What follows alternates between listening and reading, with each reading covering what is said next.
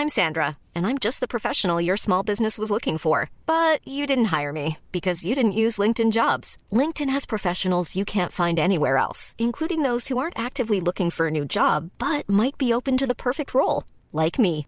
In a given month, over 70% of LinkedIn users don't visit other leading job sites. So if you're not looking on LinkedIn, you'll miss out on great candidates like Sandra. Start hiring professionals like a professional. Post your free job on linkedin.com/people today. Les amis, bienvenue, j'espère que vous allez tous très bien et très très content de vous retrouver pour ce nouvel épisode de Côté Mondial, jour 3 de la Coupe du Monde. Quelle journée on a eu, quel début de journée on a eu, et ça a très très bien fini aussi. Avec cette victoire des Bleus, cette victoire de l'équipe de France, 4 buts à 1, on va analyser tout ce match et ça va durer longtemps parce qu'il y a beaucoup de choses à dire. On va se passer plein d'images, on va parler d'Olivier Giroud qui était extraordinaire, de cet homme Kylian Mbappé qui a été dingue aussi, Adrien Rabiot, son match au milieu de terrain, taille patron, plein de choses à dire et Antoine Griezmann, moi mon préféré, celui qui a le moins staté entre guillemets, mais que j'ai trouvé vraiment dingue et peut-être la très très bonne nouvelle pour cette équipe de France de retrouver un Antoine Griezmann à ce niveau. On va parler de toutes ces choses, vous voyez un petit peu le programme, il va y avoir une très très longue section sur l'équipe de France, je vous donnerai ma note du match à la fin. Sur cette vidéo, on a à la fois la seconde meilleure note du mondial pour l'instant et la pire, la pire de très très loin qui va intervenir dans quelques minutes. Je vous rappelle également que la section prono en fin de vidéo est sponsorisée par BetClick et leur offre de réduction, leur offre de bienvenue, vous y avez accès avec le code promo Willou. Je referai tout un passage sur les avertissements et les conditions en fin de vidéo. On est parti donc sur cette équipe de France qu'initialement j'ai trouvé très basse, un petit peu dans une optique 2018, attendre avant tout pour peut-être ensuite aller exploser en transition, mais je trouvais que l'Australie avait trop le ballon et ça s'est matérialisé par ce premier but où Soutard, ici, dont on avait parlé dans la preview, le Golgoth défenseur central qui finalement était remis, a envoyé un ballon oblique à destination de son ailier. Là, Lucas Hernandez se blesse sur l'action. Triste. Le truc qui fait que la France encaisse ce but au-delà du manque de pression et de bon, la malchance sur Lucas Hernandez, c'est à mon avis Benjamin Pavard qui ici défend pas très bien la situation, qui va plutôt préférer rentrer intérieur pour couvrir peut-être cette passe-là, mais la réalité, je ne sais pas trop parce que ce gars-là, Jackson Irvine, il n'y a pas de souci. Là, c'est pris par, je pense que c'est Konaté, mais le danger, bien sûr, il va se matérialiser, comme on le sait, au second poteau. Et cette course-là, bah, elle laisse un très très gros vide ici au second poteau, ce qui permet à l'Australien d'être trouvé et de finir. Bon, belle finition. Ça fait un 0 pour les Bleus au bout de 10 minutes qui perdent en plus Lucas Hernandez sur blessure. Grave blessure, a priori c'est les croisés ou quelque chose de très grave au niveau du genou. On va attendre de voir les examens médicaux. Mais pas rassurant du tout. Et ce match commençait vraiment de la pire des manières. Coup de froid pour l'équipe de France. Je trouve que la réponse a été correcte, appropriée. Il y a eu un moment où ça s'est surtout reposé sur Kylian Mbappé, qui lui était taille patron du début à la fin sur ce match, a pris ses responsabilités, a fait très mal à l'Australie, même sur la première période où on n'était pas au top. Mais voilà, la mine des mauvais jours pour Didier Deschamps et un vrai vrai coup glacial pour démarrer. Heureusement, Grisi a pris aussi l'initiative du jeu, on le voit là, se décrocher, être ce milieu relayeur. Il était dans un positionnement particulier, dans ce 4-3-3 français, où on avait Kylian Mbappé et Ousmane Dembélé sur les ailes, Giroud en pointe. Lui était plutôt le milieu relayeur droit, bon, qui décrochait du coup beaucoup pour participer à la construction, et qui surtout, j'ai trouvé, même en première période, il était très très bon en seconde, mais même en première, je ne l'ai pas trouvé du tout euh, fantôme, très bon dans la récupération, pour aller gratter des ballons hauts et transformer la, la, physionomie de la partie parce qu'on avait un match où initialement les Bleus étaient très bas. Une fois qu'ils encaissent ce but, il y a un peu le score effect. L'Australie rend le ballon beaucoup plus facilement et descend beaucoup plus son bloc. Mais l'équipe de France avait besoin de ces ballons grattés, en l'occurrence par Antoine Griezmann, sur la contre-pression ou pour gagner les ballons dégagés, pour enchaîner des séquences offensives, pour enchaîner ces séquences de possession et vraiment mettre le bloc australien sous grande pression, grande difficulté, ce qui s'est totalement matérialisé parce que mine de rien, à partir du moment où la France passe à 0-1, bon, le rapport de possession il se déséquilibre totalement. La France a 70% du ballon et enchaîne les offensives. Ici, je trouvais que Kylian Mbappé avait montré déjà qu'il était dans un grand soir sur sa qualité d'appel. Euh, propose et pour Chouameni c'est facile de mettre un petit ballon par-dessus. L'Australie, comme attendu, a eu beaucoup de mal à gérer la profondeur amenée par Kylian Mbappé. Ça donne pas but là. Mais ça aurait pu. Ici, Antoine Griezmann, à nouveau, on le voit décrocher, très pertinent dans ce rôle, j'ai trouvé, et trouver un super ballon intérieur pour Adrien Rabiot, qui lui aussi s'était bien projeté. Tout ça, c'est encore à 0-1. Je trouve que l'équipe de France est vraiment pas mauvaise dans sa réaction. Encore à 0-1. Le problème de cette passe, vous en souvenez peut-être, c'est que Adrien Rabiot prend une obstruction de monsieur l'arbitre euh, ce qui fait qu'elle n'aboutit pas et que l'Australie peut récupérer. Mais c'était bien vu d'Antoine Griezmann, qui était très juste dans tout ce qu'il a fait. J'ai adoré le match de Grésy, vraiment. Retrouver un Antoine Griezmann à ce niveau, quel bonheur. C'est un vrai, pur, pur bonheur. J'ai trouvé qu'il y avait un problème dans l'animation offensive de l'équipe de France initialement, c'est qu'il n'y avait pas assez de dédoublement des latéraux. C'est super d'avoir Kylian Mbappé et Ousmane Dembélé en tant qu'ailier de provocation, d'élimination, mais c'est dommage de ne pas pouvoir bénéficier de l'apport, par exemple ici, d'un Benjamin Pavard qui dédouble et qui mobilise un deuxième joueur. Pourquoi pas, par exemple, pour trouver ceux qui sont incrustés dans le demi-espace, ici comme Antoine Griezmann. Et trop souvent, les ailiers français ont été pas accompagnés, que ce soit Bappé initialement par Lucas Hernandez, bon, pas beaucoup de temps, hein, et ensuite Dembélé surtout par Pavard, mais ça a très bien changé ensuite, notamment avec l'entrée de Théo Hernandez, qui a fait une très très bonne entrée, on n'en a pas encore parlé, on va avoir l'occasion de le faire. Mais voilà, j'aurais aimé plus de débordement de Benjamin Pavard, comme par magie. Ça, c'est pas, pas tout de suite dans la foulée. 25-07, 25-28. Là, c'est quelques secondes plus tard, après une, une, action ratée. La France récupère la balle, rejoue sur Ousmane Dembélé. Cette fois, Benjamin Pavard y va. Cette fois, il n'est pas en tant que protection de la profondeur au cas où il y ait perte de balle. Non, il y va, il s'engage et ça change totalement la dynamique de cet affrontement en 2 contre 1 ou en 2 contre 2, mais du coup où on a un espace qui s'est ouvert. Le gars est obligé de couvrir un petit peu, on le voit ici très bien, obligé de couvrir l'appel de dédoublement de Benjamin Pavard, et bah du coup, il y a une fente qui s'ouvre ici. Et dans cet intervalle, bah, Ousmane Dembélé va pouvoir jouer un ballon à destination d'Antoine Griezmann, qui s'est très bien projeté, qui a fait son classique Antoine Griezmann, bon techniquement, bon à la contre-pression, mais aussi bon dans les déplacements. Super intelligent. Le QI foot d'Antoine Griezmann, c'est un peu un délire. Et de cette action, où la France obtient un corner, qu'est-ce qui se passe? C'est le corner du but. Pas immédiatement sur le corner, mais après avoir récupéré, ça c'est 25-35, vous le voyez là. 25-35. L'action d'après, 25-58, sur ce corner dégagé, c'est le moment où Théo Hernandez adresse ce super centre à destination d'Adrien Rabiot, qui s'est très bien projeté. Et ça, c'est un critère que, quelque part, je, sous-évaluais dans l'apport d'un Adrien Rabiot dans l'entrejeu. C'est sa taille, pure et dure, sa capacité à se projeter pour aller finir des actions dans la surface de réparation, comme, celui, comme cette action-ci. Bah ça pour le coup, Paul Pogba que j'adorais, qui pour moi est le pilier, le maillon essentiel de cette équipe de France en 2018, même en 2021, sur sa capacité à créer des différences, casser des lignes, le jeu long, se déplacer, bah personne, même lui, n'a pas ce jeu de tête.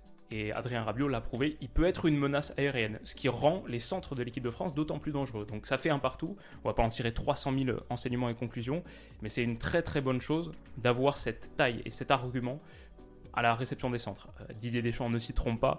Il est totalement refait et je comprends la réaction rapide. Moi aussi, elle m'a vraiment soulagé pour pas que le match s'éternise dans ce qui aurait été assez compliqué.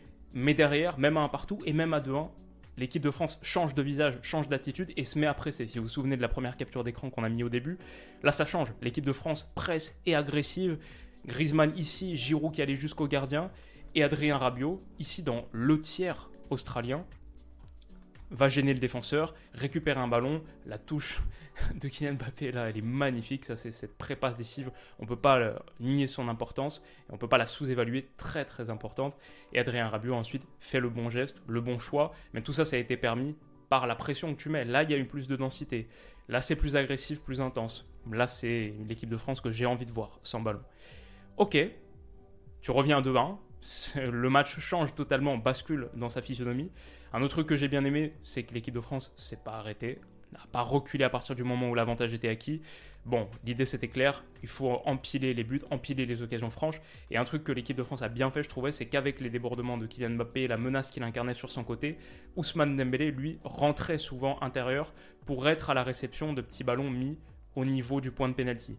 Je pense que l'équipe de France a vraiment bien exploité ce circuit-là. Rentrer au niveau de point de pénalty, peut-être profiter de la fixation d'un Olivier Giroud qui, avec la menace qu'il incarne, bah, dans la boîte de 6 mètres ou dans les airs, bah, pousse un petit peu la défense bas, proche de son but.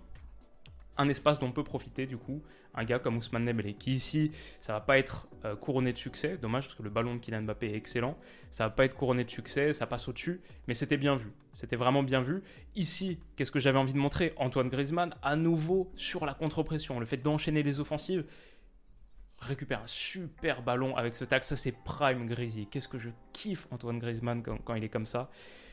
Et l'équipe de France peut renouveler à nouveau, il donne, il est à la réception, il est à la création et il est à la récupération. Ou pas Mécano, super petit ballon ici. Il en a donné plusieurs des comme ça. Et ça, c'est celui qui aurait pu amener un but. Antoine Griezmann, tout en touché pour Kylian Mbappé, qui, face au but vide, bon, la prend pas parfaitement, s'en veut. Mais l'équipe de France arrive à 2-1, rentre à 2-1 au vestiaire. Et il y a un ouf de soulagement collectif qui est poussé malgré la tête euh, sur le poteau, je crois, de Jackson Irvine, pas loin. Mais ouais, grosso modo, l'équipe de France a surdominé cette première période à partir du moment où ça passe à 0-1. Euh, juste ça, j'ai mis parce que Olivier Giroud, pas loin d'accrocher et d'ajouter un, autre prix Pushkas à sa collection. Ça aurait été assez fabuleux.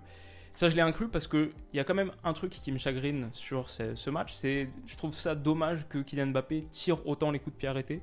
Celui-ci, typiquement, va directement dans les nuages, au second poteau. Il a beaucoup tiré de corner, sans trop de réussite, souvent un peu court, euh, facilement repoussé au premier poteau. Et je trouve pas que ce soit un très bon tireur de coups de pied arrêtés. Alors que on a vu sur le troisième but bah, qu'il était capable de mettre un vrai coup de tête au lieu euh, au-dessus de Soutard. J'aimerais plus le voir à la réception de ses corners potentiellement ou de ses centres, euh, peut-être dans une autre zone. Mais pour les tirer, Peut-être que je préférerais un Antoine Griezmann par exemple, ou quelqu'un d'autre, mais je pense que l'équipe de France peut progresser dans ce registre et c'est une carte vraiment importante à jouer sur ces matchs. Euh, ouais, la combinaison Mbappé-Giroud, les deux quand même ont une sacrée, sacrée complicité. C'est un petit peu ce qu'on disait dans la vidéo sur Karim Benzema. C'est sûr que c'est une grosse perte, même quantitativement, sur tes, tes renforts offensifs potentiels. Pour Benzema, c'était terrible. En revanche, les combinaisons Mbappé, Griezmann, Giroud, c'est le summum de l'équipe de France. Je pense qu'on l'a vu à nouveau sur ce match. Giroud placé dans ce rôle qui peut remettre en une touche classique la patte derrière en talonnade pour Bappé lancer. Ça aussi, ça aurait pu faire but. Bappé a eu pas mal de grosses occasions et il faut un retour salvateur de l'Australien pour que ça passe au-dessus. Griezmann, à nouveau à la création. je sais pas, cette image, elle est, elle est belle, non? Et ensuite, pour s'appuyer sur Giroud, pour aller renverser, à destination d'Oteo Hernandez qui s'est bien proposé dans le couloir, ça aussi ce qu'il a apporté. Finalement, je sais pas, l'équipe de France n'est pas vernie sur les blessures, vraiment pas. Mais à chaque fois, on peut y voir presque un mal pour un bien. Pas sur Kanté Pogba, pas encore, même si le match de Chouameni et de Rabiot sont bons, les matchs de Chouameni et Rabiot sont bons. En revanche, sur le forfait de Lucas Hernandez, moi j'ai trouvé que ce qu'a apporté Théo Hernandez était vraiment très très intéressant. Ici, sur la continuité de cette action, petit appui sur Kylian Mbappé qui aussi dans son jeu de remise a été très bon. Théo Hernandez remet en retrait pour Griezmann qui conclut ça doit faire but, c'est sauvé sur la ligne. Griezmann aurait largement mérité un but sur une action dont il était à l'initiative. Il a fait quel, match il a fait. Théo Hernandez, à nouveau, on le retrouve là, un petit ballon intérieur pour Kylian Mbappé. Ses angles de passe trouvés par Théo Hernandez sont excellents. La frappe ou le centre fort de, de Kylian Mbappé au second poteau ne trouve personne, si ce n'est Ousmane Dembélé de l'autre côté qui va s'amuser et réussir à délivrer un super centre. Quand je dis s'amuser, pas du tout, juste créer un petit décalage par ses feintes de frappe, feintes de centre. Euh, juste très bonne petite mobilité dans le petit espace pour trouver l'angle. Le centre pour Kylian Mbappé qui reprend de la tête.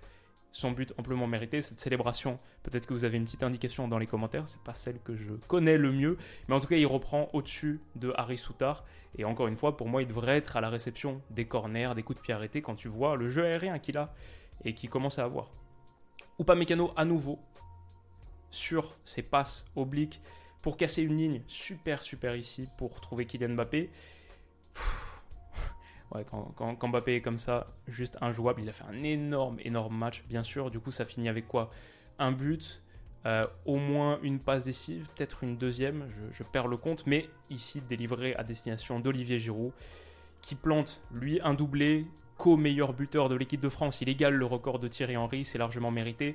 À nouveau sur ce délice de ballon d'Antoine Griezmann, Kylian Mbappé aurait pu en ajouter un autre, mais son contrôle est un petit peu raté. Il s'en veut terriblement d'ailleurs. Mais ouais, ça finit là-dessus, ça finit sur un 4-1 pour l'équipe de France. Euh, quelle performance, surtout quand on a vu la tournure que ça prenait au bout de 10 minutes. J'ai envie de relativiser. Évidemment, l'Australie, il me semble que c'est la 40e nation au classement FIFA. Je crois que ça en fait peut-être la 6e ou la 7e pire de cette Coupe du Monde. C'est un match d'ouverture, il reste beaucoup, beaucoup de chemin. Mais l'équipe de France, nous look, a montré de belles choses. C'était le premier match d'Adrien Rabiot en Coupe du Monde. But, passe décisive, activité au milieu, récupération, match solide et rassurant pour lui. Chouamini, on peut dire, on peut dire la même chose, dans une moindre mesure, moins d'activité offensive, mais quand même garant d'une certaine solidité. Ou pas Mécano Konaté, c'était pas parfait, notamment avec ballon Konaté parfois, mais grosso modo serein. Théo Hernandez, son entrée. Griezmann, son niveau. Ça, c'est pour moi le plus gros motif de satisfaction. Et on peut dire la même chose sur Olivier Giroud, Kylian Mbappé, euh, Ousmane Dembélé aussi que j'ai bien aimé. Ouais, j'en oublie peut-être, mais cette équipe de France m'a vraiment beaucoup beaucoup plu. On relativise, c'est que l'Australie les choses petit à petit. Mais pour cette note sur 20 donc des Bleus, j'ai mis 15 parce que j'ai pris beaucoup de plaisir à regarder ce match. Je trouve que même la manière dont il était filmé, le contraste de couleurs, euh, bleu, jaune, c'était, il y avait suffisamment de distance de, de caméra pour qu'on voit tactiquement ce qui se passe. Techniquement, cette équipe de France, c'est une sacrée, sacrée équipe. L'Angleterre, j'ai beaucoup aimé ce qu'elle a produit. Après, c'est contre l'Iran, c'est contre l'Australie. On nuance, on nuance, bien sûr. Mais techniquement, cette équipe de France, c'était propre.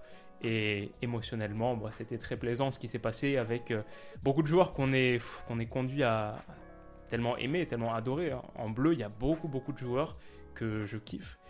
Et notamment ce gars-là, Olivier Giroud, et notamment Antoine Griezmann. Formidable joueur. On enchaîne alors on va faire très vite sur Danemark-Tunisie. J'ai bien aimé la performance des Tunisiens. Je trouve qu'ils ont provoqué, ont été solides défensivement. Ici à l'image de l'intervention de Dylan Brown, solide aussi. À nouveau là, franchement, Tunisien très solide dans la protection de surface. Encore là. Et ça permet de créer une belle situation. Dommage que cette passe soit interceptée, qu'il n'y ait pas suffisamment de vitesse pour conclure.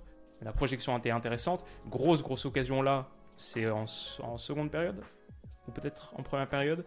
Mais il était hors jeu, même si ça n'a pas été sifflé. Je pense qu'il y avait, s'il y avait eu VAR, s'il y avait eu but, la VAR aurait checké. Le Danemark s'est bien réveillé avec l'entrée et ils peuvent faire entrer de sacrés gars quand même. Et ce match est aussi intéressant pour l'équipe de France. L'entrée de Jensen par exemple, euh, là on le voit faire une différence par rapport à son vis-à-vis. Hop, déséquilibré et trouver un très bon ballon intérieur à destination de Christian Eriksen qui s'est proposé là entre les lignes dans le demi-espace qui va conduire et déclencher une frappe extérieure de surface où il faut un bel arrêt euh, pour que la Tunisie s'en sorte. Très très bel arrêt. Et voilà, le Danemark a eu ses occasions. Sur le corner suivant, sur le corner consécutif, c'est Andreas Christensen qui s'élève plus haut que tout le monde. Et Cornelius est si proche de la mettre au fond, ça finit sur le poteau. A noter aussi, ça je vais en reparler dans ma preview de France-Danemark qui arrive bientôt, les combinaisons sur coup de pied arrêté des Danois. Ils ont ce système de code, de notes pour identifier les types de coups de pied arrêtés. Ces corners fusants d'Eriksen euh, qui les slice un peu au second poteau, ça les rend très très dangereux dans cet exercice et l'équipe de France va devoir faire attention. Parce que que ce soit les coups de pied arrêtés défensifs, ça c'est pas notre force, et même nos coups de pied arrêtés offensifs, je trouve qu'on les exploite pas assez bien. Alors que le Danemark est redoutable dans ce registre. Sur les pénalties, rapidement, pour moi, il y a pénalty dans aucune des deux situations. Ça a été bien arbitré euh, par, par l'arbitre. Ma note sur 20, du coup, j'ai mis 10 parce que c'était un match, un 0-0 plaisant. Euh, qui accroche la moyenne. Bon match des Tunisiens, bonne seconde période des Danois, notamment sur la dernière demi-heure. Et il y a des 0-0 qui sont sympas. Je trouvais qu'il y avait une bonne ambiance en plus. 10 sur 20. Ça ne peut pas monter trop haut, ça reste un match de groupe où il n'y a pas de but. Mais ouais, un, un petit 10. À l'inverse de Mexique-Pologne, qui a été une purge monumentale. Franchement, on a eu entre Argentine-Arabie Saoudite, que j'ai analysé ce matin, et ce France-Australie, qui était très sympa. Un calvaire. Euh, Gerardo Martino, son Mexique, a été meilleur que la Pologne, mais vraiment pas fou non plus. Techniquement, la Pologne, enfin typiquement sur cette situation euh, là, quand tu es trouvé dans cette poche d'espace, pourquoi est-ce qu'il n'y a personne ici pour proposer quelque chose de plus vertical et plus tranchant? À la rigueur, tu t'es retourné, la passe intérieure là était pas mauvaise. Bon bah, il faut aller jouer ici. Je pense que c'est sur Robert Lewandowski en plus malheureusement, le choix qui va être retenu va vous surprendre. C'est celui d'une conduite de balle vers l'arrière pour aller trouver ce gars-là et même pas comme ça, en tranchant un petit peu. Non, ça va être dans les pieds et de manière aérienne. La Pologne gâche totalement l'avantage spatial qu'elle s'est procuré. Et ça, c'était typique des offensives polonaises, grosso modo. C'était vraiment très pauvre. Ici, il y a une récupération qui est intéressante, mais la Pologne est si basse, son bloc est si bas, que du coup, tu récupères et il n'y a personne qui t'accompagne. Il y a Robert Lewandowski qui est là, mais sinon tout le monde est si loin du porteur. Et puis il y a un manque de qualité technique terrible qui fait que bah, ça bombarde un ballon à 5 mètres sur Robert Lewandowski qui peut pas le contrôler. C'est perdu et c'est une grosse occasion gâchée par la Pologne. Le Mexique, de son côté, cherchait plutôt à temporiser dans le style un peu de ce Mexique de Tata Martino qu'on connaissait. C'est assez calme, euh, plat, grosse possession, et on voit là Memo Ochoa au bout de 18 minutes dire tranquille, calma, calma. Mais non, pas calma, mec, il faut mettre un peu de piment dans ce match face à une Pologne qui est très prenable. En plus, avec l'Arabie Saoudite qui l'a emporté contre l'Argentine, il faut prendre les points là où tu peux les prendre. Et voilà, j'ai trouvé grosso modo un match techniquement pauvre. Ici, ce centre de Robert Lewandowski, sa destination va vous surprendre, c'est là. Et le penalty qui est donné, je le trouve un petit peu litigieux. Euh, la, la, réaction des supporters polonais m'a amusé et très très intense. En même temps, je comprends dans un match qui était assez pauvre. Et puis l'opportunité de gagner enfin ton premier match de phase de groupe pour une Pologne qui subit cette malédiction depuis un moment. Mais je le sentais un petit peu venir. Alors voilà, c'est facile à dire après. Mais Robert Lewandowski, je le sentais très très nerveux. Et quand tu te présentes face à Memo Ochoa, qui est une légende des Coupes du Monde, bon, il est très très mal tiré ce penalty. Ochoa l'arrête, mais cette localisation pour un penalty pour Robert Lewandowski, qu'on connaît particulièrement doué dans cet exercice, il a montré qu'il était un peu nerveux et affecté par euh, cette situation. La réaction n'est pas à la hauteur de la réaction qu'il y a eu au moment du, penalty confirmé par l'arbitrage vidéo. Ma note sur 20 du coup. Alors que désolé, j'ai vu que j'avais pas changé l'écran. Mexique-Pologne, on est bien sur Mexique-Pologne. Ma note sur 20, c'est la pire que j'ai donnée pour l'instant. J'espère ne pas descendre aussi bas sur les matchs qui suivent, mais vraiment c'était le moment de la sieste. Pour ceux qui sortaient du taf après un super Arabie Saoudite, Argentine en début de journée, qui s'est ah j'ai raté ce match-là, au moins je vais pouvoir me refaire sur Mexique-Pologne, euh, j'ai trouvé ça catastrophique, vraiment atroce, 3 sur 20. Et j'ai fait un petit tweet provocateur, j'ai dit euh, l'Arabie Saoudite peut finir avec 9 points dans ce groupe, et c'est pas ce que j'aurais pensé tweeter en début de journée, évidemment parce que ce qu'ils ont proposé c'était tellement plus enthousiasmant que Mexique ou Pologne. Maintenant, voilà, je dis ça un petit peu de manière euh, pour rigoler parce que ces matchs-là sont forcément très différents. Je pense que l'Arabie Saoudite, c'est ça qui est intéressant aussi dans ce qu'elle a produit contre l'Argentine, c'est que son plan tactique est parfaitement adapté à ce match-là, mais la configuration sera tellement différente. C'était tellement un plan d'un match d'un jour j'ai hâte de voir ce que cette équipe a dans le ventre dans d'autres contextes. Peut-être un où elle doit un peu plus faire le jeu. La Pologne, par exemple, laisse totalement le ballon à son adversaire. On finit avec la section prono qui est sponsorisée par mon partenaire BetClick. Vous avez accès à leur offre de bienvenue jusqu'à 100 euros en free bet remboursé sur votre premier pari s'il est perdant. Les free bets, c'est des crédits de jeu non retirables. Je précise, cette offre, elle est accessible avec le code promo Willou. Un code promo qui me rémunère à chaque fois que vous l'utilisez. Si vous inscrivez pour la première fois que vous l'utilisez, il me rémunère, il m'aide beaucoup, comme il m'a beaucoup aidé sur l'Euro 2021. Je précise quand même, c'est rémunéré. Et bien sûr, les paris sportifs interdits aux mineurs. Soyez responsable dans votre pratique, pas de trop grosses sommes, que de l'argent que vous pouvez vous permettre de perdre, parce que ce qui est le plus probable, surtout en, cette période de Coupe du Monde, on l'a vu ce matin à 11h, c'est qu'on perd. Les matchs sont très très difficiles à anticiper. C'est ça qui fait leur sel c'est ça qui fait le bonheur de ce mondial. Et qu'est-ce que j'ai dit d'autre? Ouais, voilà, jouer comporte des risques. Le bandeau est là. Les matchs de demain, ils sont très sympas. Maroc-Croatie à 11h. Match nul, j'ai mis. Ce serait un très très beau résultat pour le Maroc contre une Croatie qui est peut-être la meilleure équipe du groupe. C'est dans le groupe de Belgique-Canada. Mais le Maroc a des armes. Le Maroc a des arguments. Et un nul à 3-20, ça pourrait être une solution. J'ai mis un partout, ça pourrait être une possibilité, pas une solution. Et j'ai mis un partout, on verra. Pour l'instant, j'ai eu euh, aucun bon score, je crois, hein, sur ces. Et mes pronos sont désastreux. J'ai juste Mexique-Pologne match nul et Angleterre, la victoire de l'Angleterre contre l'Iran. Waouh, quel devin que j'ai passé. Donc, euh, me faites pas trop confiance. Allemagne-Japon, j'ai mis la victoire de l'Allemagne, mais ça, c'est un match que j'ai trop hâte de suivre. C'est peut-être celui-là qu'on analysera en milieu de journée. En milieu de journée, on va analyser un match, que ce soit Maroc-Croatie ou Allemagne-Japon. Si c'est Allemagne-Japon vers 17h, il y aura aussi du coup un mot sur Maroc-Croatie. Mais si le match Maroc-Croatie est totalement dingue, on interviendra directement. Il y aura au moins deux, vidéos demain, Maroc-Croatie, Allemagne-Japon. Et bien sûr le soir, l'analyse de Belgique-Canada qui va être énorme. Pour Allemagne-Japon, je mets 3-1. Je pense que l'Allemagne, j'ai trop hâte de voir cette Allemagne. L'Allemagne de Moussiala, de Müller, de Niabri, de, de Havertz, de Kimmich, de Rudiger, de Neuer. Je crois que Sané est out potentiellement. Mais ouais, 3, hein, je pense que ça va être un match super excitant pour une Allemagne qui a aussi des petites difficultés sur les postes latéraux. Défensivement, c'est pas le plus costaud. Donc, euh, et ce Japon de euh, Junya Ito, de Daichi Kamada, de Takehiro Tomiyasu, peut-être euh, Takekubo s'il rentre parmi d'autres, Morita du Sporting que j'aime bien. Ça va être cool à suivre. Espagne-Costa Rica, bon, l'Espagne va peut-être nous faire un match à 80% de possession. Elle est à 1,15. On verra, hein. c'est elle est capable de nous surprendre. Ferran Torres, Sarabia, Morata en pointe, c'est pas le trio le plus prolifique ou le plus tueur, mais je vois quand même une victoire de l'Espagne dans le match qui sera peut-être pas le plus piquant et excitant. Ça peut être un peu soporifique l'Espagne, mais c'est ce rouleau compresseur qui est très très dur à battre, comme à l'Euro. Donc je vois une victoire 2-0 de l'Espagne contre le Costa Rica. Tout autre scénario serait vraiment une vraie surprise. Et on va découvrir aussi ce Costa Rica, qui est une équipe que je connais moins bien. Mais j'ai mis 2-0 pour l'Espagne. Et enfin, Belgique-Canada, ouf, ça c'est le match où je joue une partie de... Euh, bah, de mes analyses d'avant-tournoi parce que j'ai dit le Canada sera l'équipe surprise du mondial. J'ai vraiment hâte d'aller voir l'œuvre.